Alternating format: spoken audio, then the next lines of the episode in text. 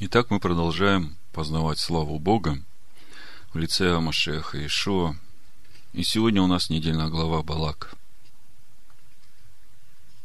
Послание Коринфянам в 10 главе мы читали, в 11 стихе написано, «Все это происходило с ними как образы, а описано в наставлении нам, достигшим последних веков».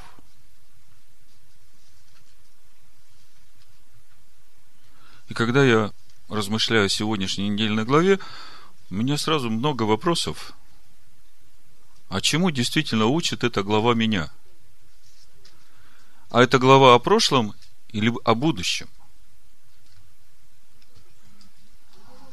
И какое это наставление сегодня для меня? Что я могу из всего этого вот сегодня и сейчас, или каждый верующий, который читает эту недельную главу и живет в сегодняшнее наше время – какое это наставление для него.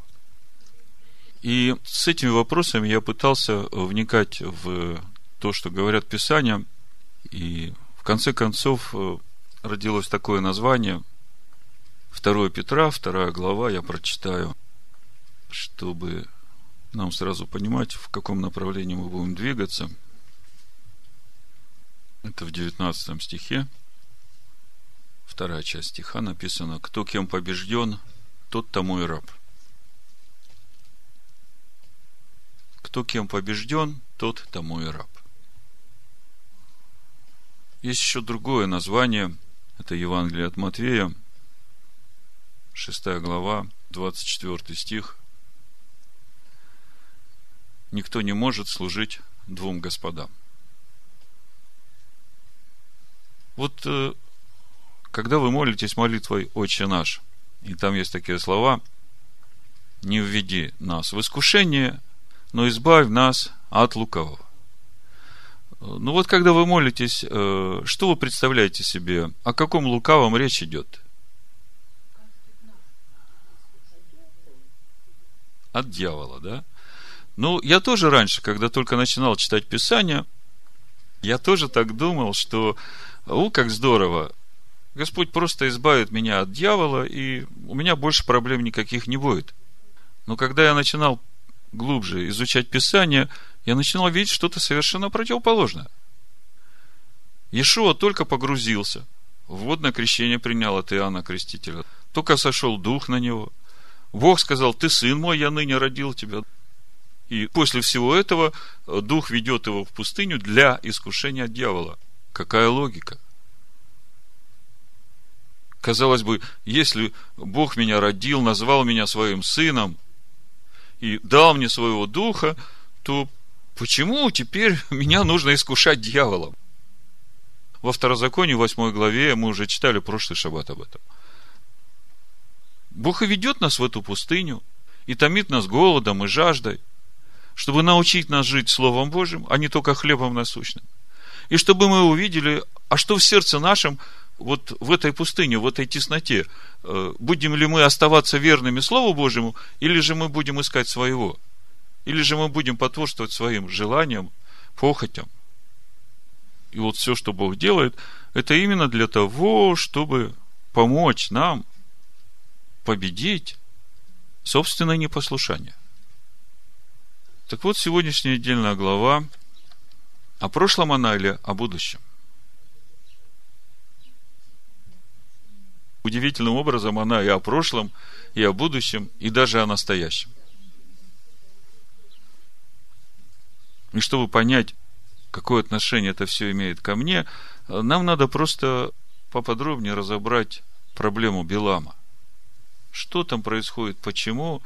Я когда к этому вопросу подошел, вы знаете, покоя себе не находил, не мог понять, за какие такие заслуги вот этот вот Билам имеет такой дар от Бога слышать его голос, видеть видение, быть пророком.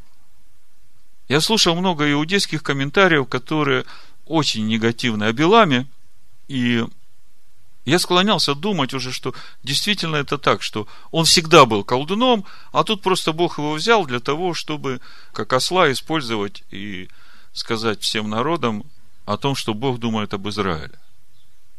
Но когда я читаю Писание Нового Завета, Вы знаете, Писание Нового Завета говорят о другом. Мы сейчас прочитаем эти места Писания, и там видно, что Писание Нового Завета Билама называют пророком. Говорят о том, что э, когда-то он шел прямым путем, потом заблудился. И потом многие пошли этим путем.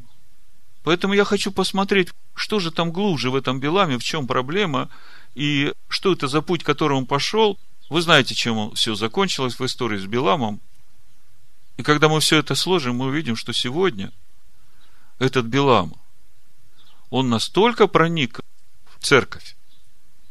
И по сути, в каждом человеке есть что-то, вот это лукавое, Биламовское, которое, если это не увидеть и не назвать своим именем, то это может человека привести к погибели.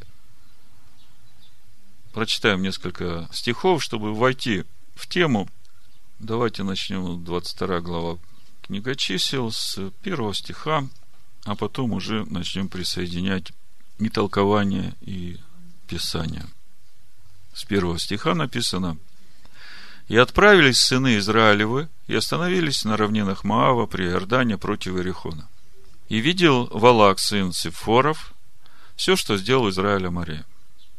И весьма боялись моавитяне народа сего потому что он был многочисленен, и устрашились моавитяне сынов Израилевых. И сказали моавитяне старейшинам Мадиамским,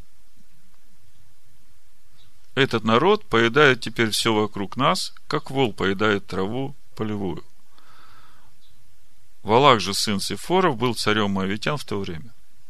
И послал он послов к Валааму, сыну Виоров, в Пифор, который на реке Ефрате, в землю сынов народа его чтобы позвать его и сказать, вот народ вышел из Египта и покрыл лицо земли, и живет он подле меня.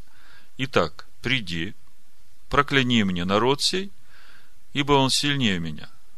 Может быть, я тогда буду в состоянии поразить его и выгнать его из земли. Я знаю, что кого ты благословишь, тот благословен. Кого ты проклянешь, тот проклят. Когда начинаешь смотреть на действующие лица вот этих первых стихов, то видишь, что вокруг-то одни родственники. Мадианитяне – это потомки Мадиана, сына Хитуры, от Авраама. Моавитяне – это потомки Лота, брата, жены Авраама, который с ним все время ходил. Потом Валаам Билам, сын Виоров, он родом из Месопотамии. Это как раз то место, куда Авраам посылал своего слугу взять невесту для Ицхака. То есть, все это окружение, оно как бы говорит о том, что все они знакомы с верой Авраама. И вот народ выходит из Египта, тоже народ, который хранит веру Авраама. И вот тут э, момент истины наступает. Бог свой народ 40 лет водит по пустыне, и пришло время входить в обетованную землю. И вроде бы ни дому, ни моавитянам народ не собирается делать никакого зла, а они вдруг все заволновались. Хотя Израиль не собирался с моавитянами воевать. В исходе, в 15 главе, песнь Моисея, помните? Там Моисей уже тогда, 40 лет назад, спел эту песню, когда они только перешли через э, Черное море. С 11 стиха прочитаю. «Кто, как ты, Господи, между богами? Кто, как ты, величественен святостью, досточтим хвалами творит чудес, ты простер десницу твою, поглотила их земля. Ты ведешь милостью твоею народ сей, который ты избавил провождаешь силой Твою жилище святыни Твоей. Услышали народы и трепещут. Ужас объял жителей филистимских, и вот 15 стих. Тогда смутились князья и домовы, трепет объял вождей моавитских, и вот это вот действующие лица сегодняшней недельной главы. Вожди моавитские. Уныли все жители Ханаана. Да нападет на них страх и ужас – от величия мышцы твоей. да не имеют они как камень, доколе проходит народ твой. Заметьте, все имели отношение к вере Авраама, а здесь Моисей говорит, что пусть они все не имеют от ужаса, доколе проходит твой народ, который Бог вывел из Египта, который ты приобрел. Веди его и насади его на горе достояния твоего, на месте, которое ты соделал жилищем себе. Господи, во святилище, которое создали руки твои, владыка. Господь будет царствовать во веки и в вечность. И вот э, Балак, он сам князь Мадиамский, вдруг он забеспокоился, заволновался. Этот народ, который вышел из Египта, представился ему опасным. И он посылает к Биламу. В прошлых проповедях я вам уже говорил, кто такой Балак, кто такой Билам, Бала – глотать, Ам – народ, поглотитель народа или народов, как переводят другие. Если смотреть в контексте будущего, то мы начинаем уже представлять, что ждет его народ – накануне прихода Машеха. Потому что переход в обетованную землю практически это и есть э, время наступления тысячелетнего царства со вторым приходом Машех. Так вот, возвращаемся к тому первому вопросу, кто такой Билам и за какие такие заслуги он получил такие вот дары. Давайте несколько стихов прочитаем, как Тора характеризует Билама. Ну, 22.18 числа. И отвечал Валаам и сказал рабам Валаковым, хотя бы Валак давал мне полный свой дом серебра и золота, не могу приступить повеления Господа Бога моего. Слышите, как он говорит? Это Билам говорит. Не могу приступить повеления Господа Бога моего и сделать что-либо малое или великое по своему произволу. То, как он это говорит, с каким лукавством, это уже второй момент. Он как бы сам говорит, что не могу приступить, а в сердце своем как бы надеется, что ему удастся добиться своего. То же самое в 38 стихе, смотрите. И сказал Валам Валаку, вот я и пришел к тебе, но могу ли я что от себя сказать? Что вложит Бог в уста мои, то и буду говорить. 24 глава, 3-4 стих. И произнес он притчу свою и сказал, говорит Валаам, сын Виоров, говорит муж с открытым оком. То есть, э, я так понимаю, открытое око – это способность к духовному видению. Говорит слышащий слова Божии слышащий в понимании Нового Завета это тот, который слышит, что Дух говорит. То есть имеющий рождение свыше, скажем так. Слышащий слова Божии, который видит видение всемогущего. И вот я когда все это читаю и накладываю это на самого Белама, который вот он у нас тут во всей красе, и у меня вопрос, Господи, за что? За какие такие заслуги вот этот вот Белам имеет такие дары от Тебя? Мне это покоя не давало. Я понимаю, что в Торе нет же ничего случайного. Но вот я почитаю сначала, что мудрецы говорят о Беламе, а потом уже мы почитаем, что Новый Завет говорит о Беламе. Так вот, э, несколько мыслей из комментариев мудрецов. Билам – чужеземец, наемник, приглашенный Балаком проклясть еврейский народ. И сам ненавидит Израиль. Мы об этом еще поговорим. И хочет его погубить. Вот сразу по ходу вопрос. Как вы думаете, вы же все читали недельную главу, что было э, главной движущей силой Билама? Ну вот мы будем дальше читать Новый Завет, там все время написано мздоимство, то есть сребролюбие, желание обогатиться. Это э, как бы один из аспектов.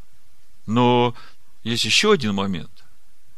По всему видно, что уже в то время, когда пришли к нему эти послы от Валака проклясть Израиль, он рад был это сделать, потому что он ждал этого. Он хотел этого. Он очень этого хотел, потому что, когда мы читаем, когда он начал собираться идти, написано, встал рано утром, сам ослицу запряг и пошел с ними, там написано, в том смысле, что имел такие же намерения, как и эти послы. Понимаете? То есть, э, по всему этому видно, что он не меньше, чем эти послы и чем сам Валак, хотели того же. Понимаете? То есть, изначально ненависть к Израилю, как к народу Божьему. То есть, если спросить, что руководило этим Беламом, то можно уже сказать, что две вещи. Это э, ненависть к Израилю и желание обогащения. Я бы сказал, еще третья вещь есть. Э, желание власти. Это ненависть к Израилю у него изначально, потому что он в потенциале видел 600 тысяч пророков вышло. Это будущие пророки, которые призваны учить все народы мира воле Всевышнего. Этот же, зная волю Всевышнего, он использует все свои знания для того, чтобы наживаться на этом, проклинать. Помните, э, Бог говорит Аврааму, потомки твои будут 400 лет в рабстве, доколе мера беззаконий Амареев не будет наполнена. И вот э, Билам знал, что, ага, вот этот народ уже наполнил чашу беззаконий. И мы об этом еще поговорим немножко. Это очень просто видеть. Вот в притчах 29 главе, в первом стихе написано, если человека обличают, и он ожесточается, да, то он будет разбит без исследования. Вот мы недавно читали во второй паралипоменон про царя Асию. Пророк приходит к нему и говорит, Бог тебе помог победить Эдома, а ты взял оттуда богов эдомских и стал кланяться этим э, богам. И этот царь говорит, а кто ты такой, чтобы меня здесь учить? И пророк говорит, ну, я вижу, что если ты не принимаешь обличение, значит, э, Бог решил тебя предать погибели. То же самое Илия своим сыновьям говорит. Я вас обличаю, а вы не слушаете. Значит, я понимаю, что Бог решил вас погубить. То есть, очень легко понять судьбу человека или судьбу народа, если к нему звучит обличение от Бога и человек или народ принимают это обличение, каются и обращаются, то значит, э, есть еще надежда. Если ожесточает выю свою и идет э, против, то поэтому можно сказать, что этот народ уже переполняет чашу беззакония, или этот человек. Вот в этот момент можно произнести проклятие, и все, это проклятие исполнится. Вот Билам это четко знал. Он все свои познания Всевышним он использовал для того, чтобы господствовать в этом мире. Ну хорошо, дочитаю этот комментарий. Билам чужеземец, наемник, приглашенный Балаком, проклясть еврейский народ, и сам ненавидит Израиль, и хочет его погубить. Ибо ценности евреев противоположны его ценностям. Победа еврейских идей равносильна его Билама уничтожению. Помните в книге Деяний? Велика Артемида Эфесская. Этот медник. Говорит, «Э, этот Павел, он хочет лишить нас бизнеса. Возникает вопрос, почему Всевышний дал Билам удар пророчества, равный пророческому дару Маше? Разве это справедливо? Отвечают наши учителя. Чтобы не говорили потом народы, был бы у нас такой пророк, как Маше, и мы были бы другими, сами приняли бы Тору. Но если так, почему же Всевышний не дал дар пророчества достойному человеку? Ведь опять получается неравенство. Однако недаром говорят, что каждый народ имеет такое правительство, которого заслуживает. Лидер народа является его воплощением и отражением, выразителем его, в кавычках, коллективной души, его духовного состояния. Так что все справедливо. Подводя некий итог, подчеркнем, что Билам в действительности был пророком в потенциале. Всевышний наделил его пророческим даром большой силы. И если бы он сделал правильный выбор – посвятив себя служению Творцу, он стал бы учителем, как Авраам для евреев, и мог бы приближать к Всевышнему народы мир. Вот мне очень нравится вот этот вывод, вот этот итог, к которому пришли иудейские мудрецы. И тогда стремление к высокой духовности в нееврейской среде ощущали бы большинство людей на земле. А еврейский народ существовал бы со своим окружением в мире и согласии. Он мог бы оставить после себя богатейшее духовное наследие, которое оказало бы благотворное влияние на весь мир. К этому итогу, к этому выводу мы еще сегодня вернемся, когда будем рассматривать э, вот эти индивидуальные черты Белама и пытаться увидеть, на кого же указывают сегодня вот эти черты. Ну, несколько слов из Нового Завета, чтобы посмотреть, кто же такой Белам и в чем его проблема. Послание Иуды с 11 стиха. Горе им потому, что идут путем Каиновым. Предаются обольщению мзды, как Валаам, и в упорстве погибают, как Корей. Вот здесь мы видим о Валааме, о его проблеме. Предается обольщению мзды. Что такое мзда? Знаете? Что такое мзда? Лошадь управляют уздой, а это мы сда.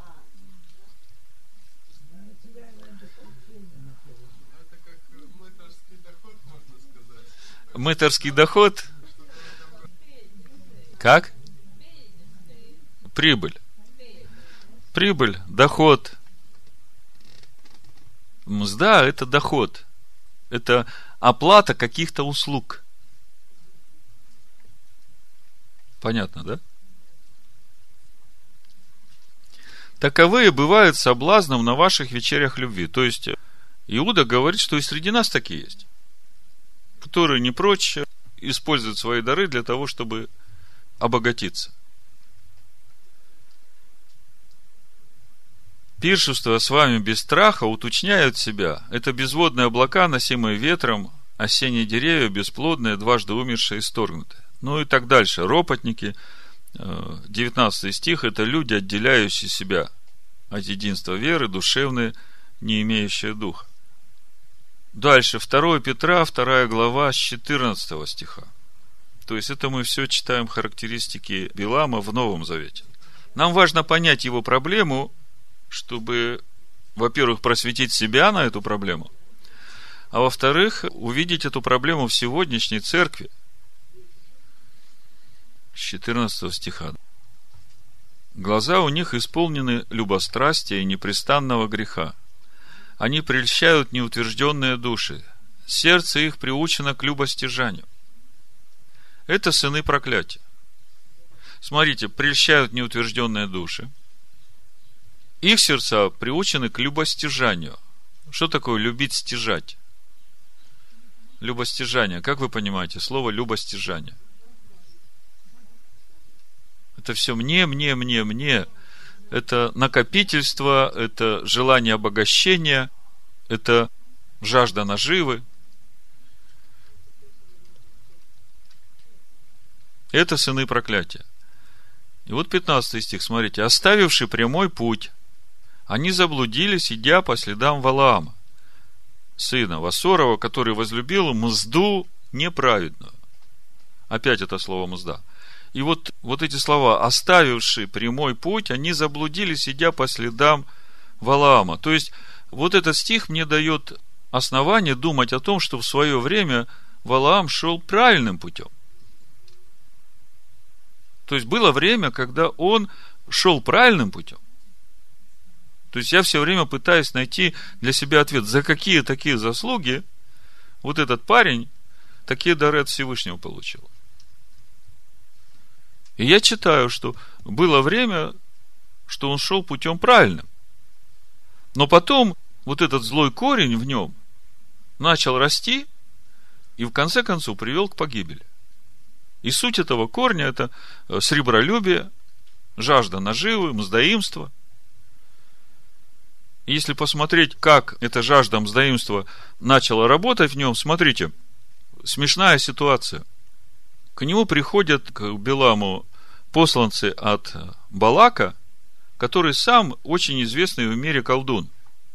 Вот этот сын Ципоры, мудрецы говорят, это речь идет о птицах, которые он изготавливал, которые умели говорить и пророчествовать.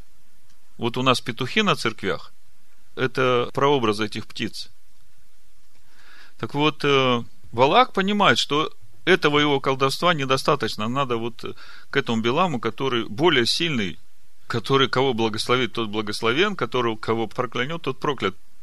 Такой вот крутой парень. И вот этот крутой парень, к которому приходят за помощью, чтобы тот э, изрек слово, он вдруг становится неспособным увидеть ангела, который стоит на дороге, чтобы его убить. Ослица видит, а он не видит. Представьте, что о нем в этот момент думают эти послы, которые пришли его звать, глядя на него, как на духовного человека, который все видит, духовный мир видит, у него все как на ладони. Который говорит, если бы у меня был меч, я бы тебя убил, это ослица. И эти посланцы опять слушают и говорят про себя. Этот человек, которому Валак собирается полный дом золота за то, что он слово скажет, чтобы весь народ погубить. И вот тут он говорит, что ему надо меч для того, чтобы ослицу убить. Если бы у меня был меч. То есть, какое-то несоответствие изначально со статусом, который этому человеку дали, и то, что он из себя представляет. То есть, если сложить сейчас то, что мы говорили до этого, то, что Валаам шел изначально прямым путем, получил эти дары, а потом вот это мздоимство сделало его слепым, то можно увидеть, как это начинает работать во всяком верующем. Это можно сегодня перенести на то, что церкви, которая родилась в Риме, происходит. Мы сейчас по полочкам все это разложим, и мы увидим, что эта недельная глава, она просто как э, спасательный круг, который Бог бросает каждому человеку, независимо от того, какой бы конфессии он принадлежал, это как спасательный круг для каждого человека, чтобы, во-первых, посмотреть внутрь себя и разобраться э, в той ситуации, в которой он находится, чтобы знать, куда двигаться. Еще одно место из Нового Завета, и потом начнем разбираться с этой ситуацией. Это Откровение, вторая глава, с 13 стиха. Значит, э, расставлю все на свои места. Это говорит Бог через откровение, которое Он дал своему сыну Ишуа Машеху. Вот первая глава, первый стих. Откровение Ишуа Машеха, которое дал ему Бог, чтобы показать рабам своим, чему надлежит быть вскоре – и он показал он через ангела своего рабу своему Иоанну. То есть, э, цепочка какая. Бог дает откровение Ишуа Машеху.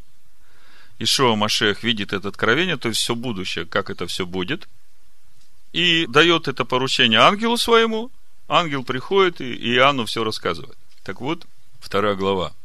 Ангелу Пергамской церкви напиши, 12 стих, 13. «Знаю твои дела, и что ты живешь там, где престол сатаны, и что содержишь имя мое, и не отрекся от веры моей, даже в те дни, в которые у вас, где живет сатана, умершлен верный свидетель мой Антипа. Но имею немного против тебя, потому что есть у тебя там держащиеся учения Валаама, который научил Валака ввести в соблазн сынов Израилевых, чтобы они ели идола жертвенно и любодействовали. Смотрите, послание Пергамской церкви. И там внутри Пергамской церкви есть держащиеся учения Валаама. И суть этого учения – едят идола жертвенно. Что значит едят идола жертвенно? Среди всех праздников, которые они празднуют, очень много праздников идольских. Вот у нас э, завтра лыга. Но да, ну то есть это такой гармоничный переход от лыга к Янке Купале и, и дальше. То же самое Рождество, да? В латышском мне нравится, что зема, светки, это как бы не имеет отношения к Божьим праздникам. А когда слышишь Рождество Христово, то уже однозначно как бы праздник. Но вот если перебрать, особенно эти традиционные конфессии, посмотреть на все то обилие э, языческих праздников – то можно увидеть, сколько там идоложертвенного. Значит, Бог говорит, посылает это откровение через Иешуа апостолу Иоанну. имею против тебя, потому что есть у тебя там держащееся учение Валаама, который научил Валака вести в соблазн сынов Израилевых, чтобы они ели идоложертвенное и любодействовали. Так и у тебя есть держащееся учение Николаитов, которое я ненавижу. Покайся, если не так, скоро приду к тебе и сражусь с ними мечом уст моих. Имеющий ухо слышать, да слышит, что Дух говорит церквям. Вот что говорит нам Новый Завет о Валааме. Что мы видим? Два местописания говорят о мздоимстве, и одно местописание говорит об идолопоклонстве. Теперь, если мы все это вместе сложим, то попытаемся такую характеристику дать э, этому Биламу, чтобы понять э, самого Билама и то, что происходит э, в его жизни – что происходит сегодня в церкви и чего нужно опасаться нам. Значит, ну, несколько вещей, которые мы можем отнести к Валааму. Сребролюбие, это понятно. Ненависть к Израилю, это тоже уже видно. Жажда власти в этом мире. Идолопоклонство и любодейство. И при всем при этом мы начинаем видеть, что изначально этот Билам имел дар от Бога, как пророк. Если посмотреть на поведение Валаама в то время, когда пришли к нему послы, давайте прочитаем, ну, с 7 стиха, 22 глава. И пошли старейшины Моавицкие и старейшины Мадиамские с подарками в руках за волхование и пришли к Валааму и пересказали ему слова Валакова. И сказал он им, переночуйте здесь ночь и дам вам ответ, как скажет мне Господь. И остались старейшины Моавицкие у Валаама. И пришел Бог к Валааму и сказал ему, какие это люди у тебя?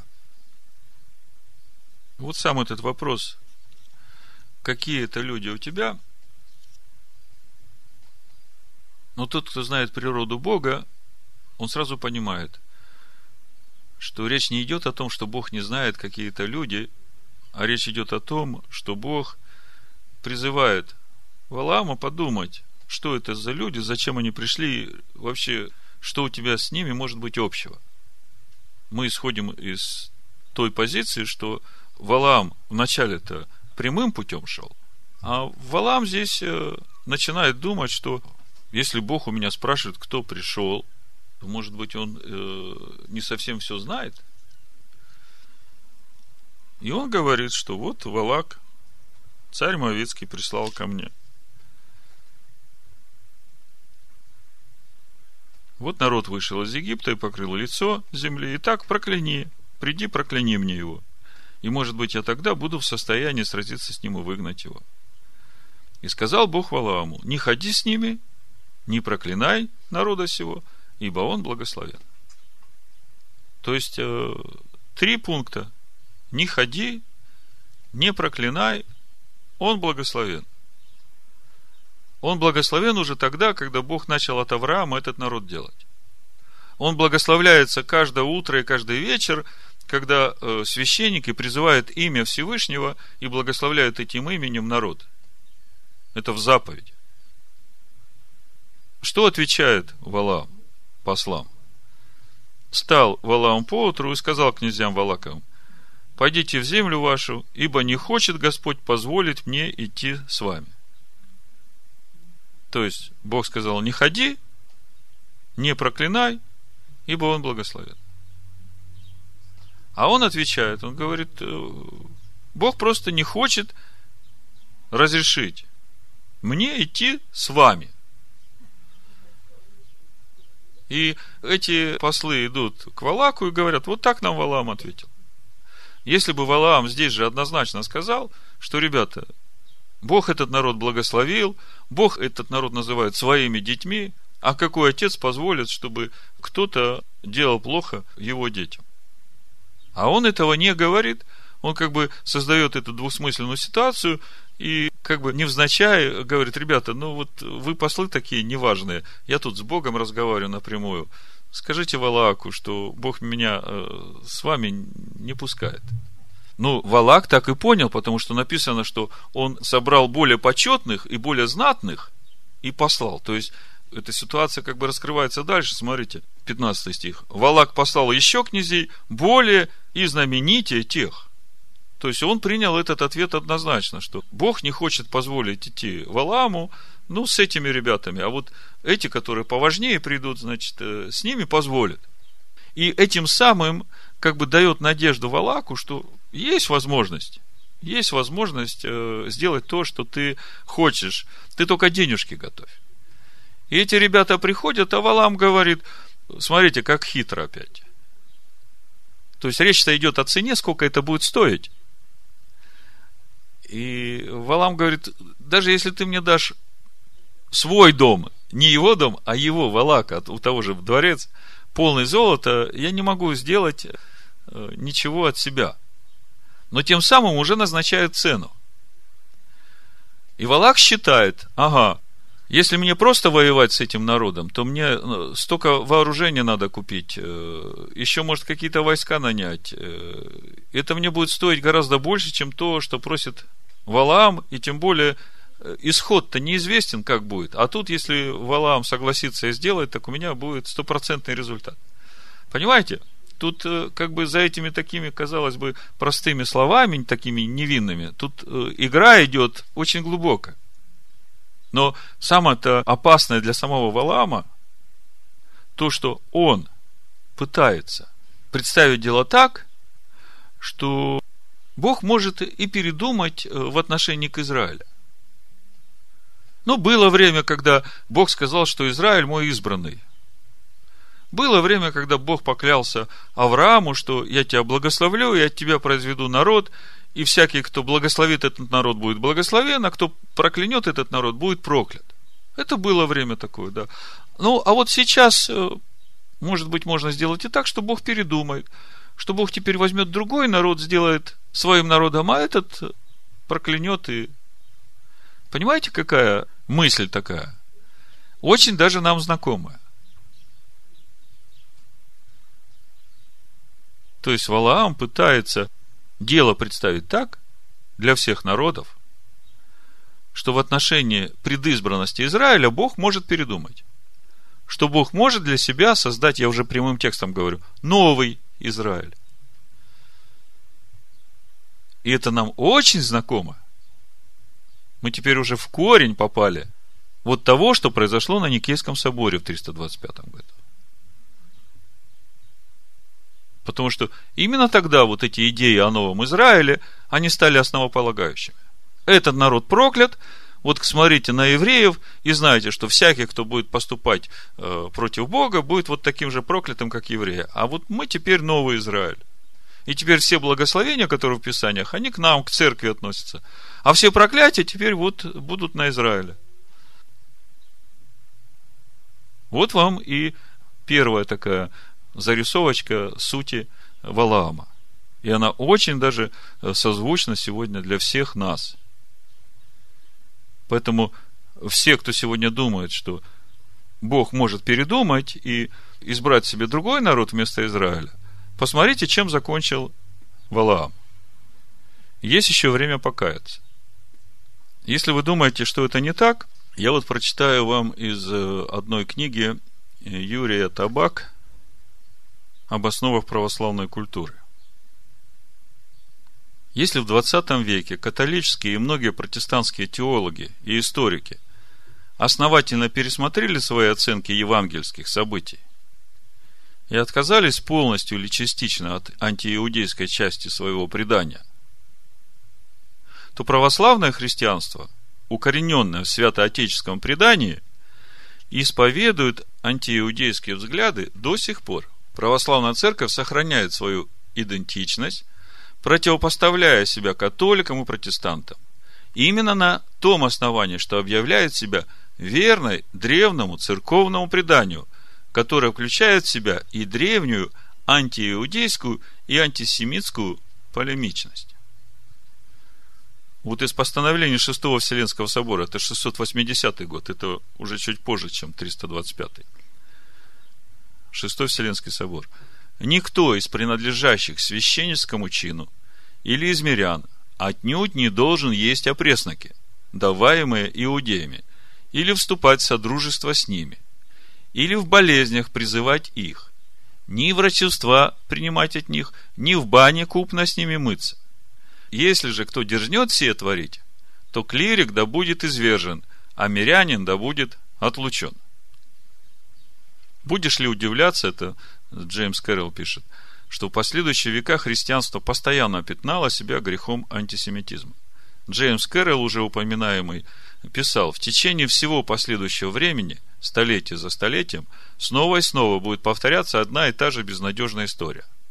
Папы и епископы будут защищать евреев от возбужденной христианской толпы, которая будет жаждать убивать евреев только потому, что их так учили папы и епископы. В принципе, апостол Павел в 1 Коринфянах, 4 главе, именно об этом и пишет, 8 стих. «Вы уже присытились, вы уже обогатились, вы стали царствовать без нас. О, если бы вы в самом деле царствовали, чтобы и нам с вами царствовать.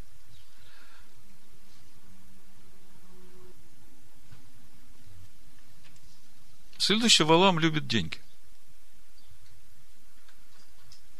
Мздоимство. Вот вам доктрина процветания.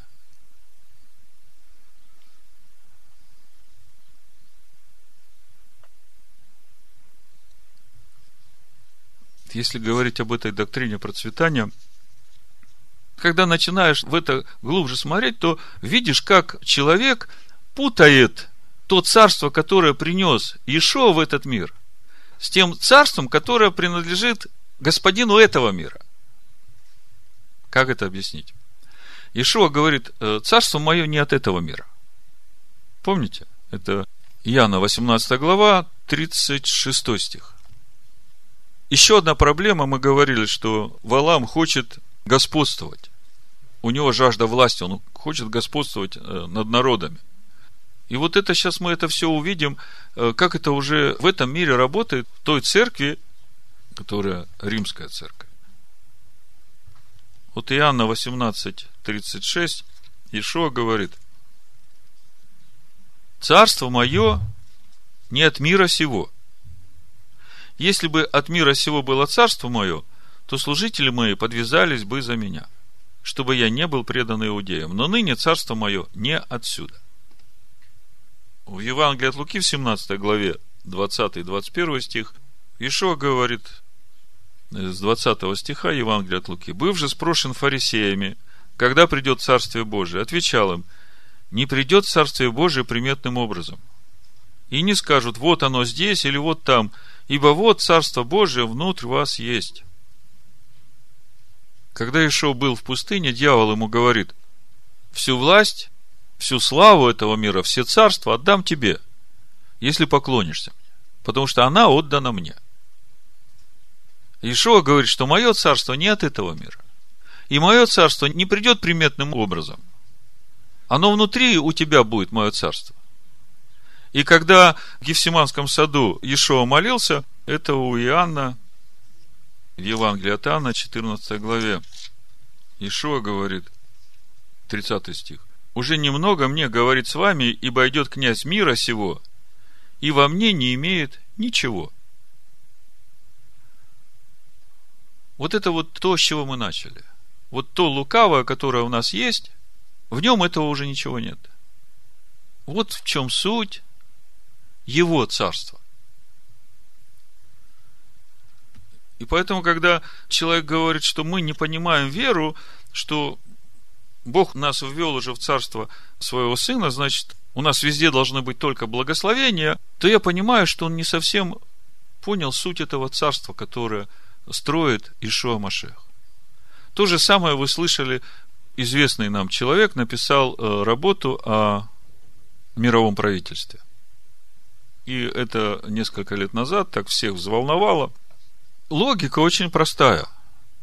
Если написано, что Христу поклонятся все царства мира, да, то почему бы не начать это делать прямо сейчас? Вот давайте создавать христианское правительство, и будем все народы преклонять под Христа. То есть, как бы желание благое, оно совпадает с логикой Писаний, но царство-то его, оно другого естества. Все, которые познают его царство, в этом мире они будут гонимы. А за всем этим, что мы видим? Духовную слепоту этих лидеров. Они как бы хотят царствовать в этом мире, они хотят властвовать в этом мире, они хотят жить в преизобилии в этом мире. А по сути, это не то царство, которое строит Ишуа Машех внутри нас.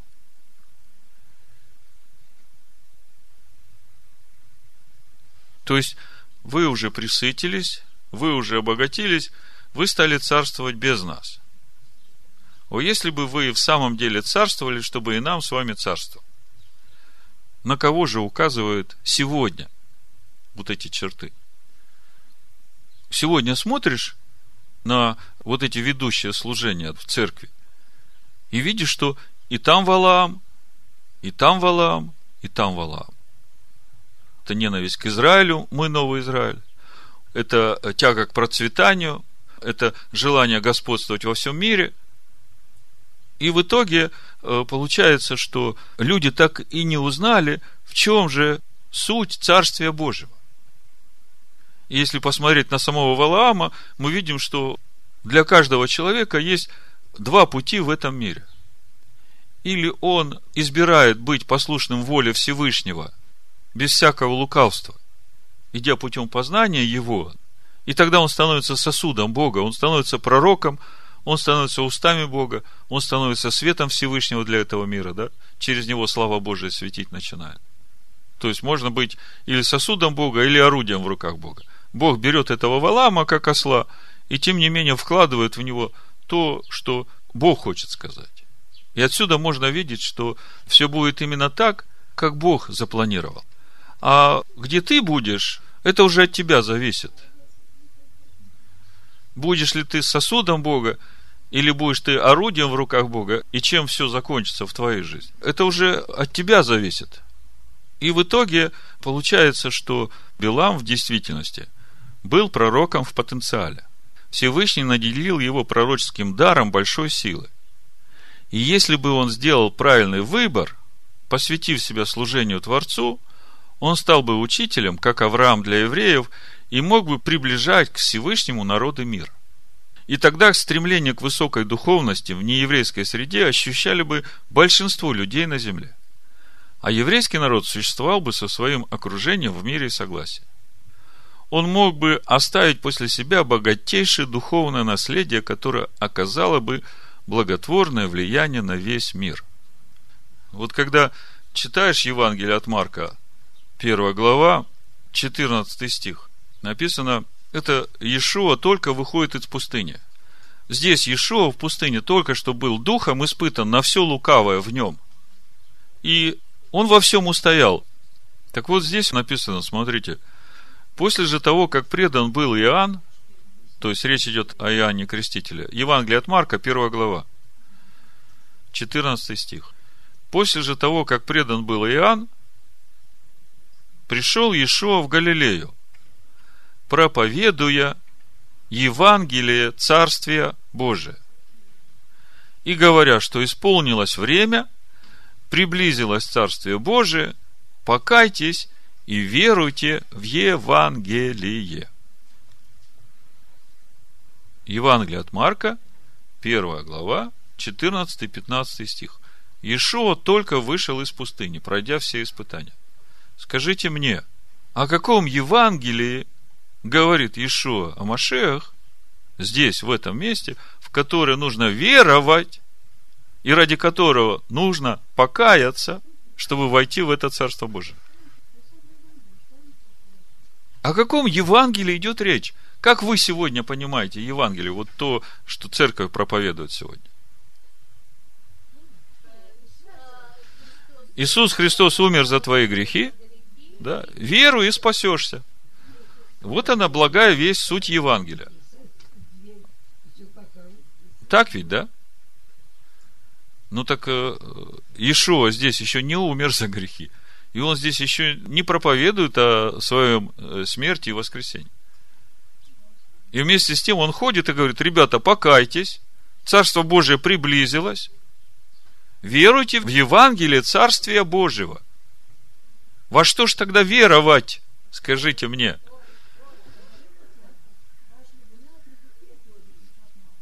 Если вернемся в Матвеев, четвертую главу, там об этом же. Тоже выходит из пустыни, 23 стих. 4 глава Евангелия от Матфея. «И ходил Иешуа по всей Галилее, уча в синагогах их, и проповедуя Евангелие Царствия, и исцеляя всякую болезнь и всякую немощь в людях».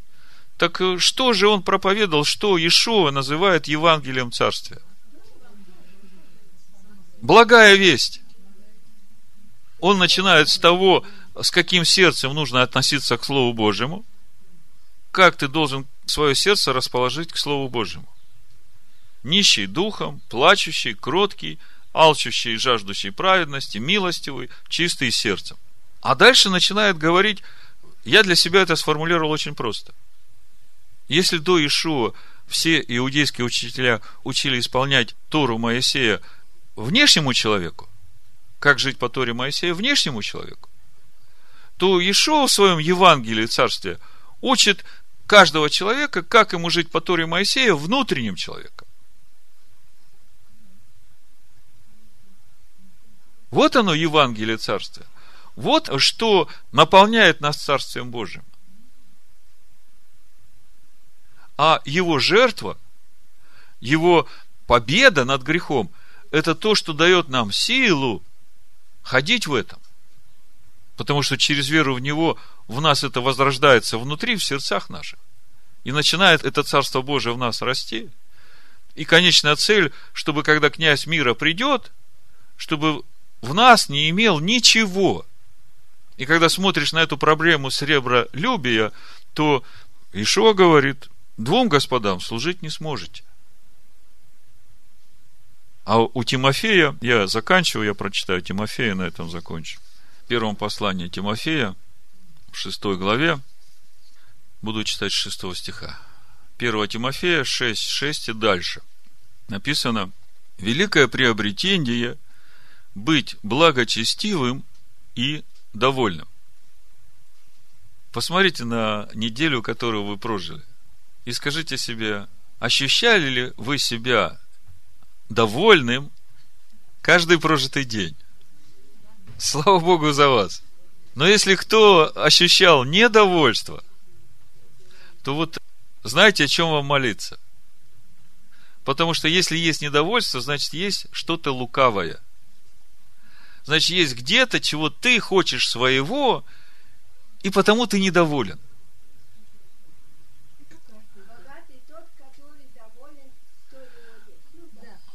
А вот тут Тимофей как раз об этом дальше пишет. Ибо мы ничего не принесли в мир, явно, что ничего не можем и вынести из него. Имея пропитание и одежду, будем довольны тем.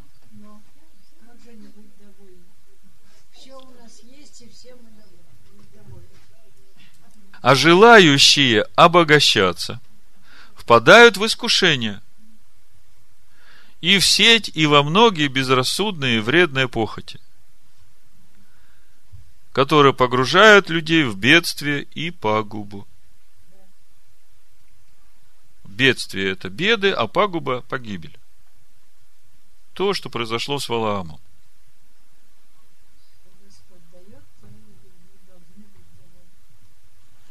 Ибо корень всех зол есть сребролюбие – которому предавшись, некоторые уклонились от веры и сами себя подвергли многим скорбям. Смотрите, как Павел пишет. Корень всех зол есть сребролюбие. Кто еще не справился с этим корнем? Ты еще не справилась.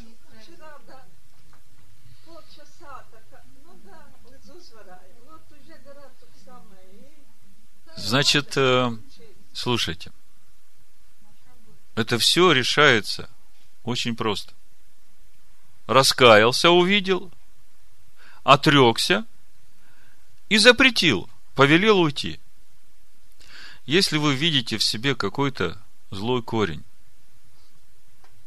то вы просто говорите, я отрекаюсь от этого злого корня. Я отрекаюсь от этого сребролюбия. И я повелеваю этому духу сребролюбия уйти вон от меня. Поверьте, эта молитва угодна Богу. Вам только нужно это произнести вслух. И вы увидите, как легко вам станет. Это работает в нас очень просто, поверьте. Может быть, кто-то думает, что он сейчас еще недостаточно свят, чтобы благословение Божие пришло в его жизнь. Поверьте, Он отдал своего Сына, и Он скрывает нас в Своем Сыне, чтобы мы были святы в Нем. А то наше несовершенство, так это же путь. Бог понимает, что нам надо идти этим путем. И поэтому, если ты себя считаешь еще недостаточно святым, то я понимаю, что там какая-то гордость, там какой-то перфекционизм, там какое-то ну, недоверие тому, что Бог уже дал тебе. Если ты видишь где-то в себе это лукавое, то сразу признай это, скажи, Господи, э, спасибо, что тебе показал, я каюсь в этом. И я отрекаюсь от этого. И этому духу, который вот э, это все провоцирует мне, я запрещаю и повелеваю уйти от меня. И все. Понимаете, э, как это работает, вот как я вижу – есть духи злобы поднебесные, которые, они видят в нас вот, вот эти наши, ну, проблемные места. И они как бы долбят нас в это место.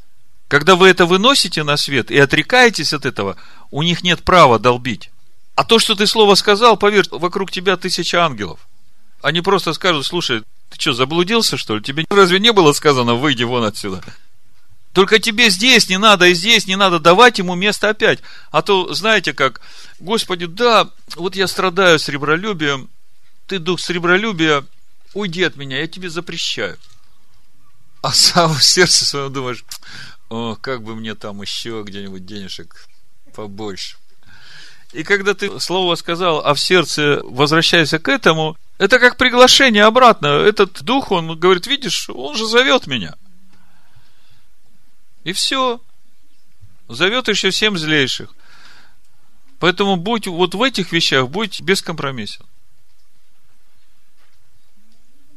Раз отрекся, все отрекся. Если еще нет силы отречься, ну, подожди годик, помучаешься еще, пострадаешь от тесноты, походишь еще по пустыне. Но избавиться, я говорю, он уже все сделал, он победил все это.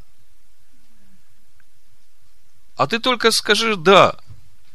Я отрекаюсь, и я запрещаю этому. Я говорю, уйди от меня. И все. Потому что одно дело духу запретить, который, как муха, знаете, мухи, они такие надоедливые, ее гонишь, она опять прилипает, гонишь. А другое дело, что в тебе это лукаво есть, поэтому муха и липнет к тебе. Ты же, человек Божий, убегай всего, а преуспевай в правде, благочестии, вере, любви, терпении, кротости. Подвязайся добрым подвигом веры, держись вечной жизни, к которой ты призван и исповедал доброе исповедание перед многими свидетелями.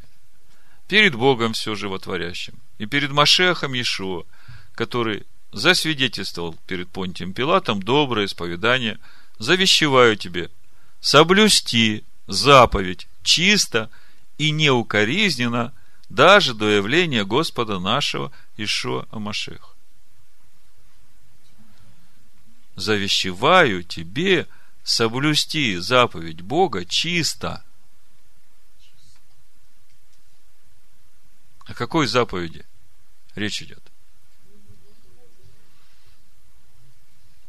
Да, о всей Торе. Если я скажу о двух заповедях, то вы сразу понимаете, речь идет о двух наибольших, то речь идет о десяти. Скажу о десяти, речь идет о всей Торе. Поэтому мы познаем заповеди Бога, чтобы соблюсти их чисто. И мы не можем это сразу делать, но по мере познания. И Бог видит наше желание. И чем больше мы углубляемся в это, тем больше мы очищаемся. Соблюсти заповедь чисто, неукоризненно, даже до явления Господина нашего Ишуа Машеха, которое в свое время откроет блаженный и единый сильный царь, царствующих и Господь господствующих, единый, имеющий бессмертие, который обитает в неприступном свете, которого никто из человеков не видел и видеть не может. Ему честь и держава вечная. Аминь. Вот чтобы вам вместить всю эту проповедь и всю эту недельную главу, я вам рекомендую прочитать притчи, 16 глава, с 1 по 7 стих. И вы здесь увидите и недельную главу историю Валаама, и то, как нам избежать э, этого неправильного пути.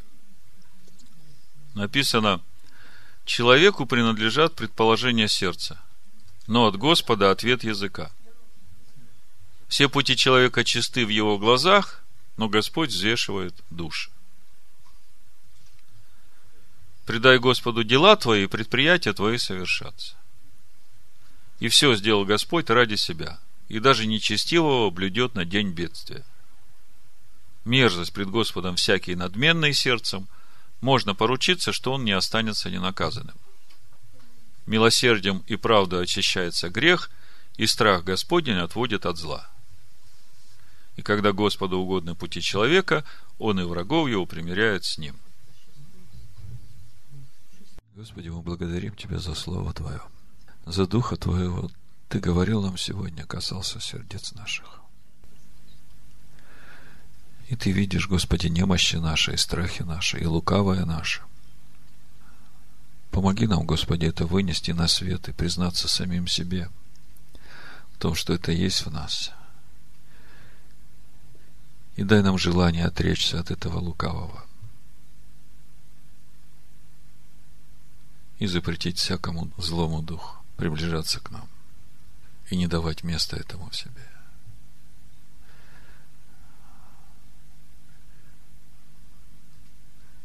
И себялюбию, и серебролюбию, и всякому страху за себя, и страху смерти, и одиночеству, Господи, и отверженности – и эгоизму.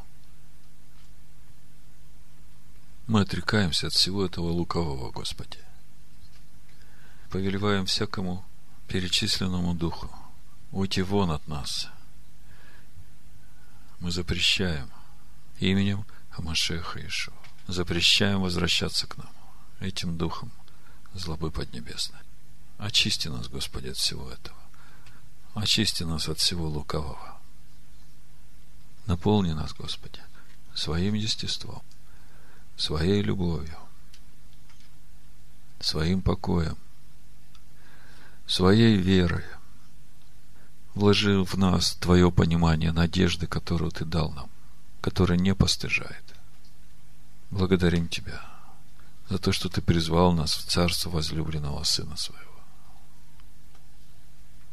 За то, что Ты назвал нас своими детьми, чадами Божьими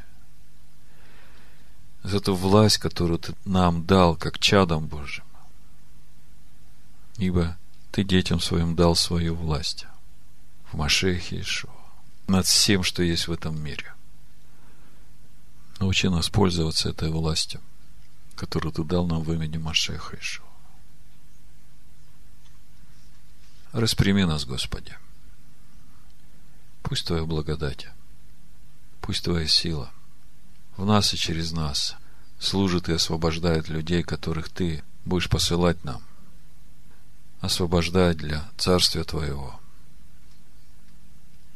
Мы благодарим Тебя.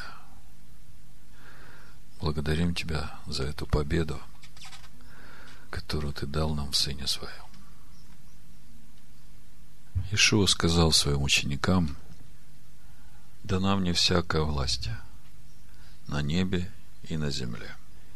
Эта власть дана каждому, в котором живет Ишуа Машех. Скажи, дана мне всякая власть на небе и на земле в имени Амашеха Ишуа. Благодарю Тебя, Отец, за Твою любовь к каждому человеку. Научи меня пользоваться этой властью для того, чтобы исполнять Твою волю. В имени Машеха Ишуа. Амин.